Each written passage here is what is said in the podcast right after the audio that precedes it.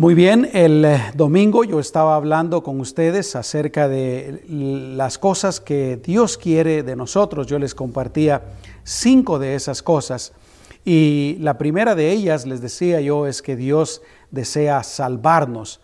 Eh, Dios quiere eh, librarnos del pecado, quiere librarnos de la condenación del pecado, quiere librarnos de ir al infierno.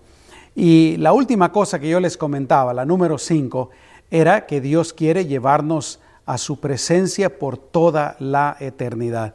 Y hoy quisiera compartirles esta lección que yo he titulado ¿Qué nos promete Jesús para el futuro? Y, quiero compartirles cinco cosas. Y estas cinco cosas están basadas ahí en el libro de Apocalipsis capítulo 21. Y en un momentito las vamos a leer. Para empezar, quiero leer solamente el versículo 5 y la primera parte del versículo 6. Y aquí está hablando acerca eh, de nuestro Señor Jesucristo. Dice, el que estaba sentado en el trono dijo, He aquí yo hago nuevas todas las cosas. Y dijo, escribe, porque estas palabras son fieles y verdaderas. Me dijo también, está hecho, yo soy el alfa y la omega, el principio y el fin. Y me gusta esa declaración de nuestro Señor Jesucristo en dos palabras. Está hecho. Todo lo que Dios promete, lo cumple. Todo lo que Jesús dijo que Él iba a hacer, lo cumple.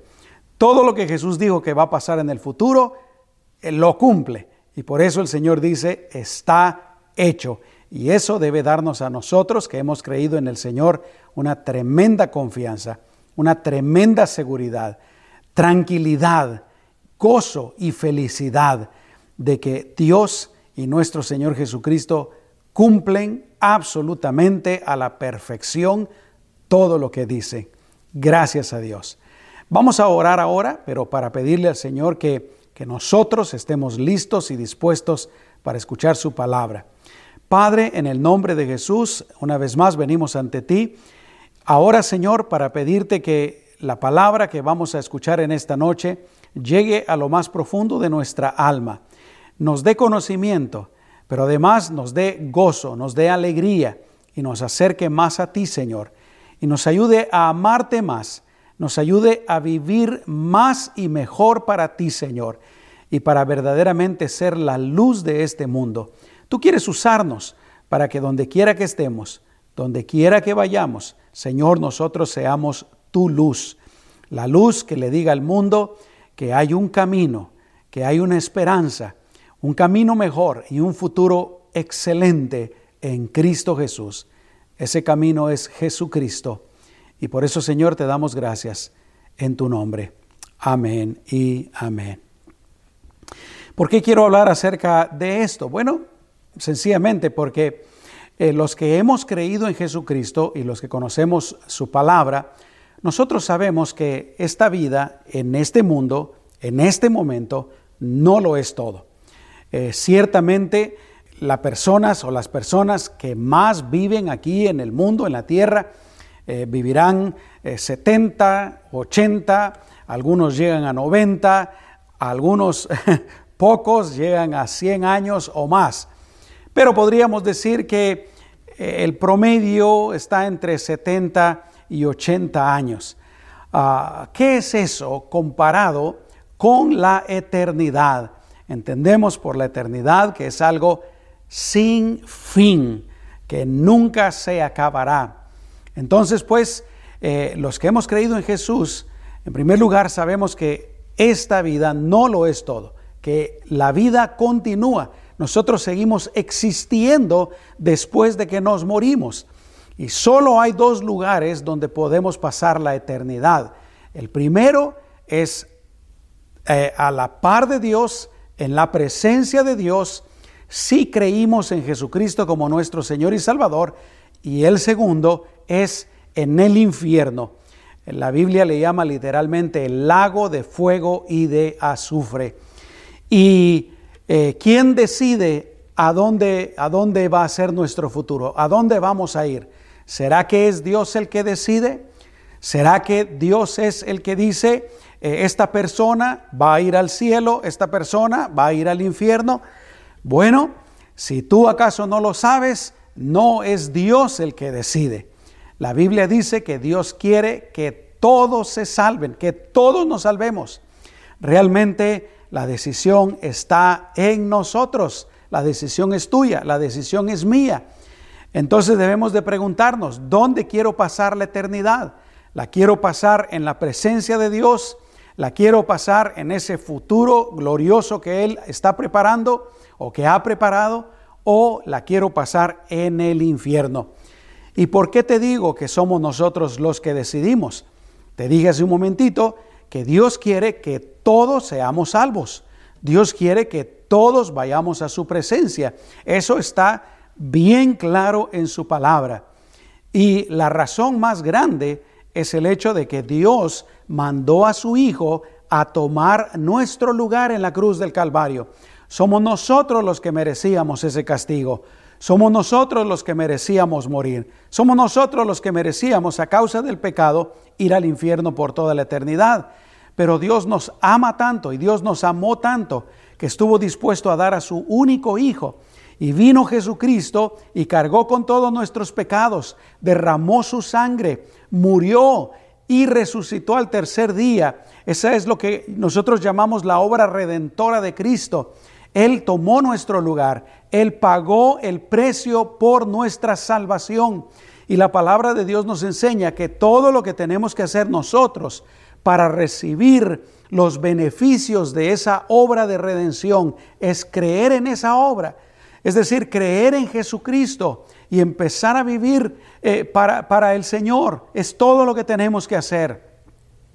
No tenemos que hacer eh, buenas obras, no tenemos que hacer eh, oraciones y, rezos interminables, no tenemos que hacer absolutamente nada más. La obra de Jesucristo en la cruz del Calvario es todo lo que se necesitaba para que nosotros pudiéramos recibir la salvación. Si hubiera algo más que se necesitara, la Biblia nos lo dijera. Hay algunas personas que no entienden esto. Hay personas, y aún cristianos, que piensan que eh, tienen que hacer algo para recibir el perdón de sus pecados. Tienen que hacer algo para salvarse. Pero no, la obra la hizo Jesucristo y todo lo que tenemos que hacer es creer en esa obra. Entonces, repito, Dios quiere que todos nos vayamos al cielo. Dios quiere que todas las personas crean en Jesucristo para que de esa manera reciban el perdón y vayan a, su presencia. Eh, entonces, eh, el asunto, la decisión no está en Dios. Él quiere que todos nos salvemos. La decisión está en nosotros. ¿Creemos en esto que acabo de decir? ¿Creemos en esto que es lo que enseña la palabra de Dios? ¿Creemos en Jesucristo? O no creemos en Él, o no creemos en este mensaje. Es así de sencillo. Y es por eso que digo que somos nosotros los que decidimos a dónde vamos a pasar la eternidad. Y esa decisión la tenemos que tomar ahora, cuando estamos vivos. Ya después de muertos, la Biblia dice que ya no se puede. Eh, dice la palabra del Señor que está establecido por Dios que el hombre, es decir, la persona, muera una sola vez y después de eso el juicio. La decisión la tenemos que tomar ahora. ¿Y sabes qué? Mientras más rápido la tomes, mejor. ¿Por qué? ¿Acaso sabes tú qué va a pasar el día de mañana? ¿Sabes tú qué va a pasar la semana que viene o el mes que viene? Ni siquiera sabemos qué va a pasar en el minuto que viene. No sabemos si vamos a vivir o nos vamos a morir ahora es mejor que tomemos esa decisión. Y yo quiero invitarte desde ya, si tú todavía no has creído en Jesucristo, si tú todavía no has puesto tu confianza, tu fe en esa obra de redención de nuestro Señor, yo quiero invitarte para que lo hagas hoy mismo. Y al final, dentro de un ratito, cuando esté terminando el estudio, te voy a dar la oportunidad para que creas en Jesús, para que recibas a Jesús en tu corazón como tu Salvador, como tu Señor. ¿Está bien? Muy bien. Pero este es el asunto, pues, que nosotros los cristianos sabemos que esta vida no lo es todo. Sabemos que después de la muerte física uno sigue existiendo en el cielo o en el infierno. Y los que hemos creído en Jesucristo tenemos estas grandes promesas de parte de Él de lo que va a ser nuestra existencia en el futuro. Y quiero compartirte cinco de esas ah, promesas que el Señor nos hace. Y repito, todas las tomé del libro de Apocalipsis, capítulo 21. En primer lugar, Dios nos promete cielo y tierra nueva. Apocalipsis 21, versículo 21, versículo 1, perdón, dice, vi un cielo nuevo y una tierra nueva, porque el primer cielo y la primera tierra pasaron y el mar ya no existía. Mateo capítulo 24, versículo 35, Jesús está hablando y dice, el cielo y la tierra, está hablando de este, de este cielo que tenemos ahorita y esta tierra, eh, y no solamente el cielo con referencia a la atmósfera, pero el universo completo. El cielo y la tierra pasarán, pero mis palabras no pasarán. Aquí podemos ver, eh, pues, que esta tierra y estos cielos, y quiero dejarte saber, por si acaso no lo sabes, que la Biblia nos habla de tres cielos. El primer cielo es la atmósfera que rodea la tierra. El segundo cielo viene siendo el universo, donde está el sol, donde están las ah, galaxias, etcétera, etcétera, ah, las estrellas, el universo. Y el tercer cielo es la morada de Dios. Entonces, la tierra, el primer cielo y el segundo cielo, la palabra de Dios dice que van a pasar. Dios los va a destruir completamente. Esta tierra donde estamos viviendo. Hay gente que, que, pelea para que los seres humanos cuidemos esta tierra. ¿Por qué? Bueno, porque en primer lugar, obviamente, eh, es, es, obvio y es, es bueno cuidar el lugar donde uno vive y eso está bien. Pero lamentablemente hay algunos que, que la razón que tienen para que cuidemos esta tierra es porque ellos eh, pues no saben que este, esta tierra va a ser destruida. Entonces ellos eh, creen, ¿verdad? Ah, tenemos que cuidarla porque pues es donde el ser humano eh, va a vivir, quién sabe por cuánto tiempo, y es lo que le tenemos que dejar a nuestros hijos, a nuestros nietos, etcétera, etcétera. Ahora, no quiero que me confundan, por favor. Definitivamente yo creo que tenemos que ser responsables con esta tierra. Tenemos que cuidarla, tenemos que tratarla lo mejor posible. Y sí, pensando en nuestros hijos, en nuestros nietos, bisnietos, etcétera. Nosotros no sabemos cuándo es que van a suceder las cosas que la Biblia nos habla. Pero la cosa es que definitivamente va a llegar un momento, va a llegar un día en que Dios va a destruir esta tierra, va a destruir estos cielos que conocemos. ¿Y qué va a hacer? La Biblia dice que Dios va a crear una tierra nueva. ¿Por qué? Porque esta tierra y estos cielos están contaminados con el pecado. Cuando Adán pecó, no solamente se contaminó él, no solamente se contaminó Eva también al pecar, pero eh, contaminaron también la creación. Y tú lo puedes leer ahí en el libro de Génesis, eh, especialmente eh, capítulo 2, capítulo 3, 4 en adelante, cómo fue que el pecado de Adán y Eva, pero principalmente de Adán, impactó toda la creación, los animales, el, el reino vegetal, etcétera. Yo he dicho antes, ¿verdad?, que esta tierra donde nosotros vivimos no es la tierra como Dios la creó. Antes del pecado era una tierra perfecta, una tierra hermosa, maravillosa, sin ningún defecto, pero después del pecado se contaminó.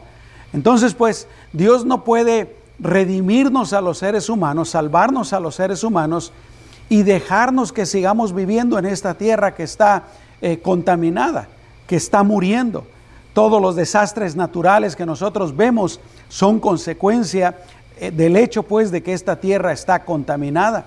las erupciones, los ah, terremotos, los huracanes, eh, etcétera. En este momento, esa gran nube de arena que salió del Sahara, que le han llamado Godzilla por su tamaño, todo eso es resultado del pecado de Adán. Entonces, pues, eh, esta tierra, repito, Dios la va a destruir. Estos cielos pasarán, es la palabra que usa eh, la, Biblia, el Señor. Y Dios va a crear tierra nueva, cielos nuevos. Aleluya. Eh, repito, versículo 1. Vi un cielo nuevo y una tierra nueva, porque el primer cielo y la primera tierra pasaron y el mar ya no existe más. Segunda de Pedro, capítulo 3, versículo 10 dice, pero el día del Señor vendrá como ladrón. Entonces los cielos pasarán con grande estruendo, los elementos ardiendo serán deshechos, y la tierra y las obras que están en ella serán consumidas. Entonces, punto número uno, la primera promesa que Dios nos hace es que Dios va a crear una tierra nueva y esa tierra va a ser absolutamente perfecta, sin pecado, sin nada malo. Ahí, como te estaba diciendo hace un momentito, ahí no van a haber terremotos, ahí no van a haber inundaciones, no van a haber volcanes haciendo erupción, no van a haber eh, eh, huracanes, ni tormentas, ni, ni nada de eso, nada de lo que nosotros miramos en el mundo, en esta tierra el día de hoy. Va a ser un lugar absolutamente perfecto. Y si quieres darte una idea de más o menos, un poquito, cómo será esa tierra, bueno, hay que leer en el libro de Génesis cómo era la tierra antes de que Adán y Eva pecaran. Pero Dios, en primer lugar, nos promete cielos nuevos y tierra nueva. En segundo lugar, el Señor nos promete una ciudad nueva, una ciudad extraordinaria, a la que la Biblia le llama la Nueva Jerusalén. Déjame que te lea lo que dice el versículo 2. Y yo vi la santa ciudad, y me gusta mucho esa palabra, santa.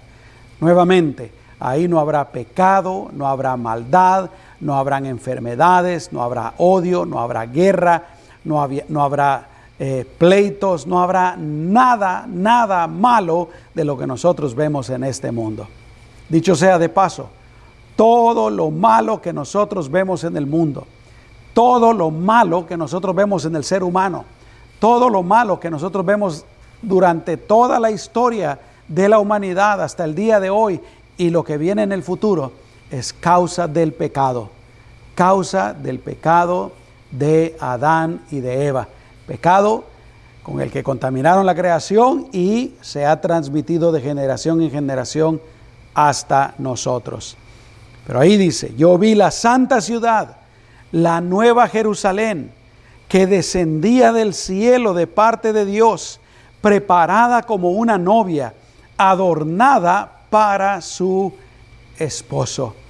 Y escucha lo que dice Apocalipsis en el capítulo 21, versículo 9 en adelante, nos ah, habla un poquito acerca de esta ciudad. Dice, ven acá, yo te mostraré la novia, la esposa del Cordero. En este caso está hablando de la Nueva Jerusalén. Me llevó en el espíritu sobre un monte grande y alto y me mostró la santa ciudad de Jerusalén, que descendía del cielo de parte de Dios. Este es Juan el que está hablando, el que escribió el libro de Apocalipsis, dice, tenía la gloria de Dios. Aleluya.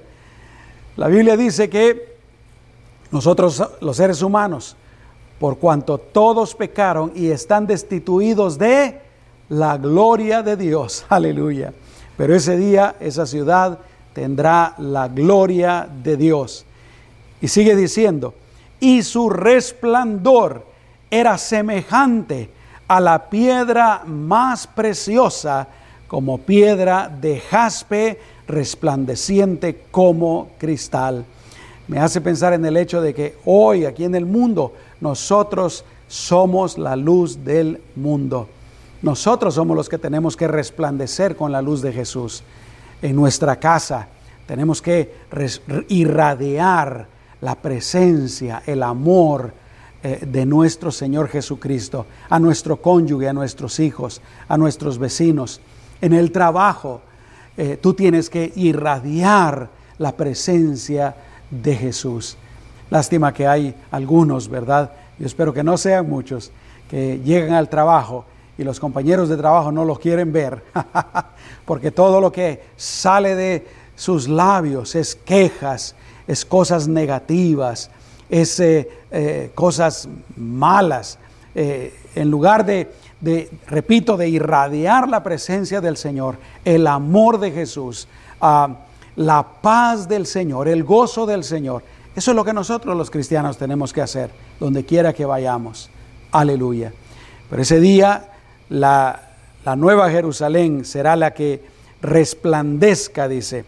Versículo 12, tenía un muro grande y alto, tenía doce puertas y a las puertas había doce ángeles y nombres inscritos que son los nombres de las doce tribus de los hijos de Israel. Tres puertas daban al este, tres puertas al norte, tres puertas al sur y tres puertas al oeste.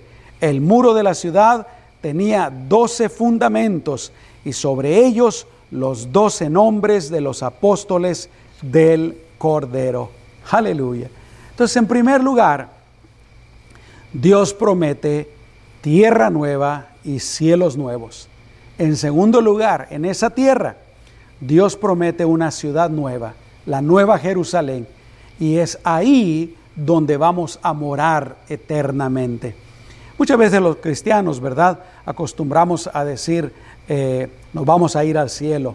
Yo lo digo eh, a menudo, eh, le decimos a las personas, ¿verdad? ¿Te gustaría ir al cielo, etcétera? Pero realmente donde vamos a morar por toda la eternidad va a ser en esa tierra nueva, va a ser en esa ciudad nueva, la nueva Jerusalén, donde vamos a morar con nuestro Señor Jesucristo. Una vez más yo quiero preguntarte, si tú murieras en este momento, en este momento, o esta noche, o en las siguientes horas, ¿qué va a pasar contigo? ¿A dónde te vas a ir? ¿Te vas a ir a la presencia de Dios o te vas a ir al infierno? Si no lo sabes, necesitas creer en Jesucristo como tu Señor y Salvador. Necesitas empezar a vivir para Él, si acaso no lo sabes. Porque el cristiano está seguro de su salvación y sabe por la palabra de Dios, por las promesas del Señor, dónde va a pasar la eternidad. En mi caso, a mí no me queda ninguna duda. Si yo muero hoy, yo voy a la presencia del Señor por toda la eternidad. Entonces, ¿en dónde vas a pasar la eternidad? Si te murieras esta noche, ¿qué va a pasar con tu vida? Yo te invito para que recibas a Cristo como tu Señor y Salvador, si acaso no lo has hecho. Así es que, en primer lugar, pues, Dios nos promete eh, tierra nueva, cielos nuevos. En segundo lugar, esa nueva ciudad, la nueva Jerusalén. Si quieres aprender más, un poquito más de esta ciudad, pues lee ahí Apocalipsis 21, Apocalipsis 22, ahí se nos describe con bastante detalle esta nueva ciudad. Pero en tercer lugar, además de cielos nuevos y tierra nueva, además de la nueva Jerusalén, Aquí está lo que yo considero la promesa más maravillosa del Señor para nosotros que hemos creído en Él en el futuro. Y es que Dios morará junto con nosotros. Dios morará junto con todas aquellas personas que hemos creído en el Señor. Por ejemplo, ahorita que estamos en esta vida, estamos en esta tierra, creemos en Jesús, pero no lo vemos, Sabemos que Él está con nosotros en la persona del Espíritu Santo, morando dentro de nosotros. Lo sentimos, pero no lo vemos. Pero en ese entonces va a ser muy diferente. Te leo lo que dice el versículo número 3. Oí una gran voz que procedía del trono diciendo, y el trono está ahí en la Nueva Jerusalén. He aquí, el tabernáculo de Dios, que está hablando acerca de la presencia literal de Dios, dice, el tabernáculo de Dios está con los hombres y Él habitará con ellos y ellos serán su pueblo y Dios mismo estará con ellos como su Dios. Cuando nos muramos, si creímos en Jesucristo, vamos a ir a la presencia de Dios, a esa tierra nueva, en el futuro, a esa tierra nueva, a esa ciudad nueva, y vamos a morar ahí. Y ahí estará Dios Padre, ahí estará Dios Hijo, y ahí estará Dios Espíritu Santo. Lo vamos a poder ver, lo vamos a, vamos a poder hablar directamente con Él. Qué precioso. Gloria a Dios. ¿Te gustaría ir a ese lugar? A conocer a tu Creador, a conocer a Jesucristo, el que dio tu vida por ti. Yo sí, yo quiero ir ahí. Aleluya. La cuarta promesa que el Señor nos hace para los que hemos creído en Él es paz y bienestar absoluta. Aleluya. En este mundo, si hay algo que hace falta es la paz, es la armonía, es la tranquilidad. No hay día en el que uno se levante y no escuche de problemas en el mundo. O aún que no hayan problemas en tu vida, que no hayan problemas en tu familia, que no hayan problemas en el trabajo, que no hayan problemas en la escuela, que no hayan problemas en la ciudad, en el país y una vez más en el mundo entero. Todos los días, todos los días, problemas, tribulación, aflicciones, dificultades, enfermedades, pobreza, guerras, disensiones, pleitos, odios, etcétera, etcétera, etcétera. Y luego nosotros con nuestros propios problemas, ¿no? Eh, a veces vacío, insatisfacción, depresión, tristeza, soledad, etcétera, etcétera. Pero qué tremendo. Dios nos promete que cuando lleguemos a su presencia, todo eso se acabará total, completamente, absolutamente. Jamás, jamás de los jamases experimentaremos nada de eso en la presencia de Dios. Hay muchas personas que desean la paz para este mundo, pero ¿sabes qué? La Biblia dice claramente, y quisiera, quisiera poder decirte lo contrario, quisiera no tener que decirte esto, pero es lo que enseña la Biblia, es la verdad. En este mundo, en este mundo, en esta vida, en esta tierra, nunca van a haber, nunca va a haber paz, y menos paz absoluta. Nunca van a dejar de haber problemas. No. La Biblia nos dice, es más, que conforme se vaya acercando el fin, las cosas van a ir empeorando. Nunca. Pero nosotros escuchamos, ¿verdad? Y tal vez tú lo has pensado y a lo mejor hasta tú mismo lo has dicho. Qué bueno sería tener paz. Escuchamos a los políticos hablando de que quieren paz. Escuchamos a los artistas hablando de que quieren paz. A la gente hablando de que quieren paz.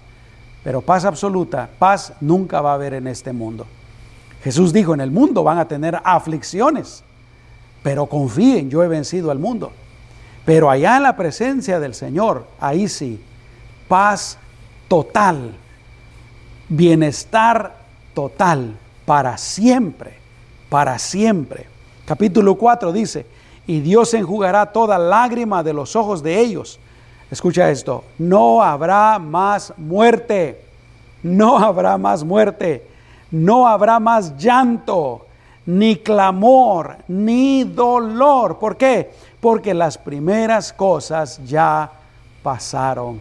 Gloria a Dios. ¿Cuáles son las primeras cosas? Está hablando de este mundo, está hablando de esta tierra, está hablando de esta vida.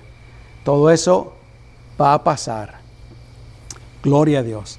Así es que, en primer lugar, pues el Señor nos promete cielos nuevos, tierra nueva. En segundo lugar, Dios nos promete una ciudad nueva. En tercer lugar, Dios nos promete que Él va a morar junto con nosotros, aquellos que hemos creído en Él. En cuarto lugar, Dios nos promete paz y bienestar absolutos. Y en quinto y último lugar, tristemente también el Señor promete castigo eterno para los incrédulos. Yo te decía al principio que la decisión de dónde vamos a pasar la eternidad es nuestra, es tuya y es mía. Nosotros somos los que tenemos que decidir si creemos en Jesús o no creemos en Él. La decisión es nuestra. Es como que, que alguien viniera contigo, ¿verdad? Y te dijera, ¿sabes qué? Aquí tengo eh, un lingote de oro que pesa, yo nunca he visto en persona ni he cargado un lingote de oro, pero vamos a imaginarnos algo, ¿verdad? Pesa 50 libras, vale mucho dinero. Si lo llegas a cambiar por dinero, tiene un valor bastante alto. Aquí está. ¿Lo quieres? Te lo doy, te lo regalo, quiero dártelo. Es la decisión nuestra, ¿no? Oh, gracias, lo tomamos. O le decimos, no, no lo quiero. O a lo mejor no le creemos, ¿verdad? Tú estás bromeando contigo, tú no, tú no me vas a dar de verdad ese lingote de oro. ¿Sabes qué? Lo mismo es con Dios. Dios nos dio a su Hijo y nos dice, cree en Jesucristo y yo te voy a dar la vida eterna. Y todo lo que nosotros tenemos que hacer es, sí Señor, yo creo, yo recibo a Jesús como mi Señor y Salvador.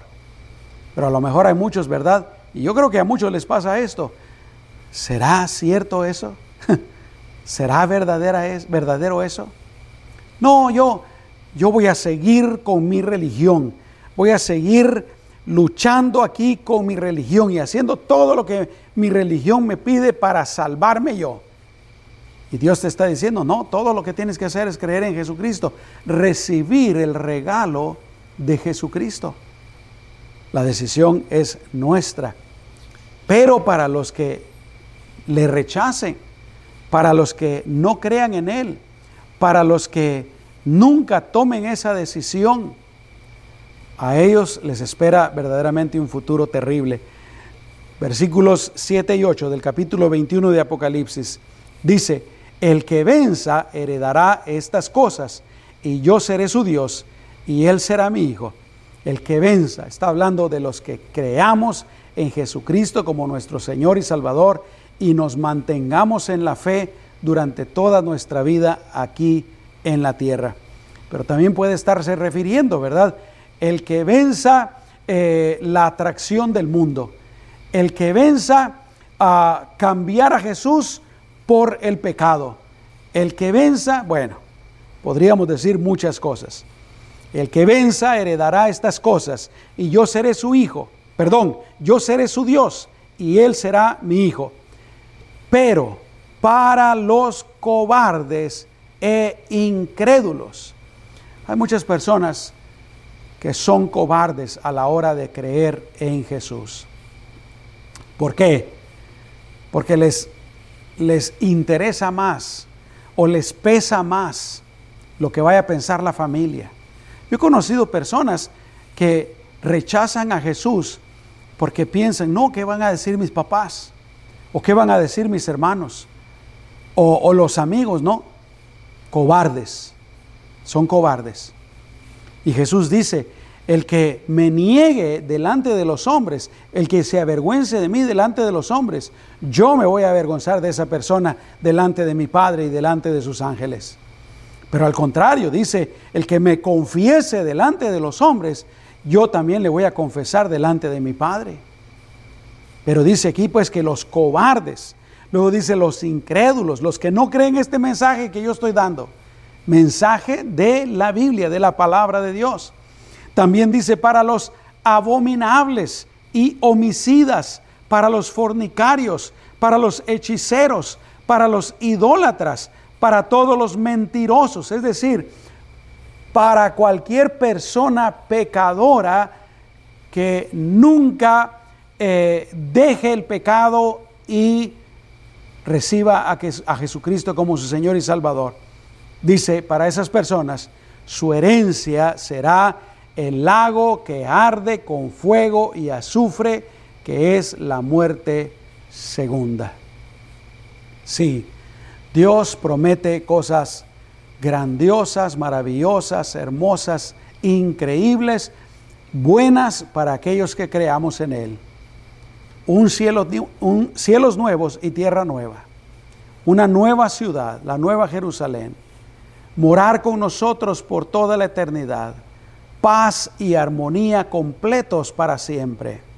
Pero para los que no crean en Jesucristo, para los que prefieran el pecado, para los que prefieran vivir de acuerdo a su propia voluntad y no a la voluntad del Señor. Para ellos, dice, será el lago que arde con fuego y azufre, que es la muerte segunda. Cinco cosas que Dios nos promete para el futuro. Déjame preguntarte otra vez. ¿Ya creíste en Jesucristo como tu Salvador? ¿Ya pusiste toda tu confianza en Él? ¿Le pediste perdón por tus pecados? ¿Le invitaste a venir a reinar a tu vida? ¿Le dijiste, Señor, yo quiero vivir para ti? Si no lo has hecho, y no lo quiero decir por ofender a nadie, no es mi intención ofender a nadie, no es mi intención hacer sentir mal a nadie, solo por el hecho de, de hacer sentir mal a alguien. No, no, no. Mi intención es que, que hoy, si no has creído en Jesucristo, que hoy creas en Él. Que de las tinieblas te vuelvas a la luz que es nuestro Señor. Si no has creído en Jesús, yo te invito para que lo hagas hoy mismo y que recibas el perdón y la salvación que Dios promete a todos aquellos que creamos en Jesús. Y un día tú vayas a recibir esas cuatro primeras cosas de las que hablaba al principio. ¿Te gustaría recibir a Jesús en este momento? Si quieres hacerlo, haz lo mismo que yo hice hace 37 años. Alguien me, me dio, me compartió un mensaje como este y me invitaron a hacer esta, esta oración. Y si tú lo haces con todo tu corazón, si tú lo haces sinceramente, Dios va a perdonar tus pecados te va a dar una vida nueva y una vida eterna cuando tú mueras. ¿Te gustaría hacerlo? Si quieres hacerlo, ahí donde estás, cierra tus ojos y repite esta oración y díselo a Jesús, porque Él te está escuchando. Él está ahí donde tú estás. Dile, Señor Jesús, yo reconozco que soy un pecador o una pecadora y me arrepiento de todos mis pecados. Te pido que me perdones y que me laves con tu sangre. En este momento, yo abro mi corazón y te invito a entrar en mi vida para que seas mi Salvador y mi Señor. Yo creo en ti y te recibo en mi corazón, de hoy en adelante, voy a vivir para ti conforme a tu palabra, conforme a tu voluntad. Perdóname, Señor. Lávame y sálvame en el nombre de Jesús. Amén. Si tú hiciste esta oración, yo quiero orar por ti. Ahí donde estás, cierra tus ojos una vez más. Padre, si hay una persona, aunque sea una persona, que haya repetido esta oración sinceramente, yo te doy gracias por esa persona. Tu palabra dice que hay fiesta en los cielos por un pecador que se arrepienta. Señor, yo te pido que le guíes, que dirija su vida de hoy en adelante, que dirija sus pensamientos, sus decisiones y que le ayudes a empezar a vivir, Señor, en tus caminos para que sea un discípulo, una discípula tuya, verdadero Señor y firmes. En tu nombre te lo pido, Señor, en el nombre de Jesús. Gracias, Señor. Amén. Si tú hiciste esta oración por primera vez, yo quisiera pedirte algo, que en este momento escríbenos un mensaje ahí por este medio, ya sea en Facebook o en YouTube, ah, y nos digas, pastor, yo repetí esa oración para recibir a Cristo como mi Salvador. Para nosotros será una alegría, será un gozo maravilloso. ¿Está bien? Y te invito para que empieces a hacer varias cosas. Número uno, para que empieces a orar. Orar es simple y sencillamente hablar con Dios, platicar con Dios. Ah, así como tú hablas con, con un familiar íntimo a quien tú amas mucho o un amigo íntimo, ¿verdad? Con toda confianza, con toda libertad.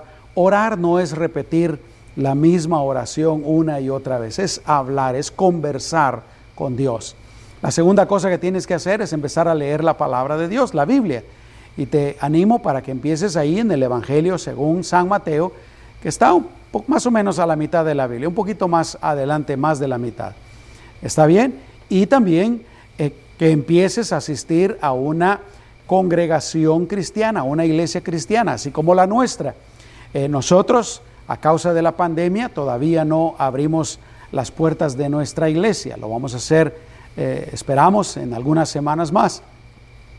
Eh, y si tú gustas venir aquí a nuestra iglesia, eres más que bienvenido. Te daremos una cordial bienvenida y te ayudaremos a crecer en tu fe, a aprender más de la palabra de Dios. Y si no, si conoces alguna iglesia que te quede cerca de tu casa, una iglesia buena, cristiana, donde se enseñe la palabra del Señor, entonces asiste a esa iglesia también. ¿Está bien? Que Dios te bendiga. Y eh, para todos ustedes que son parte de esta congregación o que miran constantemente nuestras transmisiones, yo quiero orar una vez más por ustedes.